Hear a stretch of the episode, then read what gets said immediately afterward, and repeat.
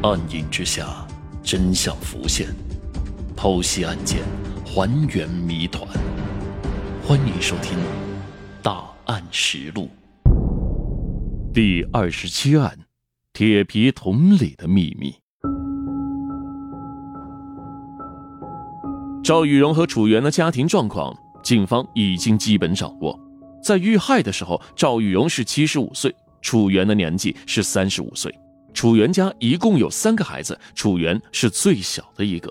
哥哥和姐姐一般都不在家里，因此平时只有他自己一个人在照顾母亲赵玉荣。一开始，警方并没有想到两个在同一水域被发现的尸体会有亲戚关系。当时，警方通知赵玉荣的两个孩子时，他们向警方报告自己妹妹也失踪了，很可能随母亲一起发生了意外。警方将楚原的照片调取出来，确认了两个人的真实身份。警方从头到尾梳理了一遍发现尸体和后续走访调查的过程，希望从当中能够找到一些蛛丝马迹。终于，警方找到了一个当时被忽略的重点，那就是朱成英曾经说过的油桶。在警方来到现场后，朱成英和另外一名村民除了交代自己发现水库边尸体的过程，还说水里面有一个黄蓝相间的油桶。当时朱成英说他是打算干完活后到水里面把昨天看到的那个油桶给取走的，但是发生了这样的事情，他都不敢再到这片水库里面去了。这句话也被记到了当时的询问笔录里面。让警方觉得可疑的是，油桶是在案发前一天被朱成英发现的，结果案发当天油桶却神秘的消失了。警方在水库周边的区域也并没有发现一个黄蓝相间的大油桶，而警方敏锐地察觉到，这个油桶很有可能是凶手用来抛尸的工具，毕竟体积那么大的油桶完全可以装下两个女性。于是，警方将调查的重点从受害人的活动轨迹转变为查找这个黄蓝相间的大油桶。要运送这样一个大油桶，一定需要交通工具，因此，警方重点开始排查车辆，将各个路口的监控都调取了出来。因为油桶的体积比较大，小型轿车根本就放不下。警方开始重点查那些大货车和皮卡车。很快，警方在六月十号二十三点十分左右的时段，发现了一辆行驶经过马桥镇工业园的可疑货车，在货车的后面拉了两个蓝黄相间的大油桶。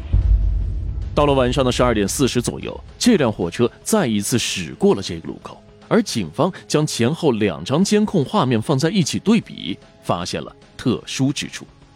在二十三点十分的时候，两个大油桶都是横向倾倒，放在了车的后面。到了十二点四十的时候，货车再一次驶过监控路口时，其中一个油桶被扶正立了起来。警方察觉到，在货车又一次出现的时候，其中一个大油桶里面已经装上了某些东西，很有可能就是受害者。因此，警方开始重点的追踪这辆可疑的货车。在过了四十分钟之后，这辆货车直接开往了水库的上游，而那附近正好是发现赵雨荣的地点，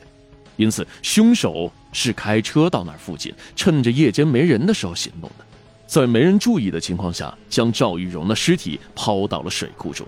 这辆货车继续在公路上行驶着，在过了三十分钟后，车回到了毕家村治安卡口，向公鸡岭村的方向，这附近就是水电站。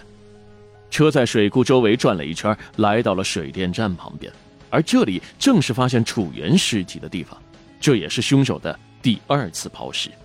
起初，凶手的意图可能是希望流水将楚原的尸体冲到下游，但尸体被卡在了水库的一个缺口处。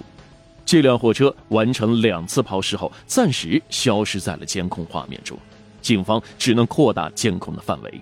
最终，在黄龙关大桥的一处监控里，又一次找到了这辆货车，但车上只有一个油桶，那个立着的油桶消失不见了，可能是和尸体一并扔进了水中。另外一边，警方到水库的下游进行查看，很快找到了随着水流飘走的黄蓝相间的油桶，里面也提取到了一些血迹。目标车辆已经找到，警方迅速调取了车主的信息。在对车主进行询问之后，车主表示自己在案发当天并没有开车，车子是借给了一个叫做李青的朋友。当时李青找自己借车，情况特别着急，他念在朋友的情面上，才将车借给了李青。显而易见，李青就是本案最大嫌疑人。六月十五号下午十六点左右，警方将李青在家中捕获。面对突然出现的大批民警，李青并没有过多的反抗。警方在他家搜出了楚原的手机卡，根据手机当中的一些照片和位置信息来看，李青确实去过抛尸现场。在交代过作案经过和作案的动机时，李青表示自己其实并不想杀害楚原和他的母亲，这一切都是因为楚原做的太过分了。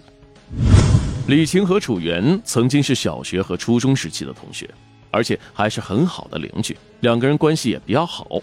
在参加了工作之后呢，两个人失去了联系，直到二零一八年，两个人才重新联系起来。楚源希望李青能够帮助自己办理信用卡的业务，只需要李青到各个银行去办理一定额度的信用卡就行，无论额度多少，楚源都可以有方法将其套现出来。李青一开始并不敢，他知道信用卡套现是有风险。但李青还是架不住楚原不停的劝说，楚原总说信用卡套现非常的安全，他还是可以享受到提前消费的好处等等等等。在多方的劝说之下，李青最终选择接受了楚原的意见，办理了很多的信用卡，让他的生活暂时富裕了起来。但到了信用卡还款的时候，楚原却没有能够按照约定帮助李青把欠款全部还清。从而导致李青背负了很重的还款压力。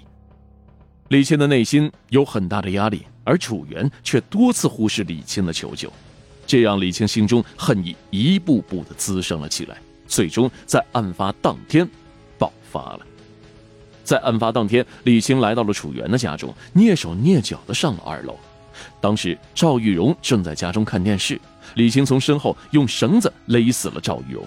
等到晚上七点多，楚原回到家中，李青又用同样的方式勒死了楚原，并将两人抛尸到了水库中。李青以为这样的抛尸方式会让尸体飘到别的地方，这样就查不到自己身上了。然而天网恢恢，疏而不漏。自此，警方成功破获了此案。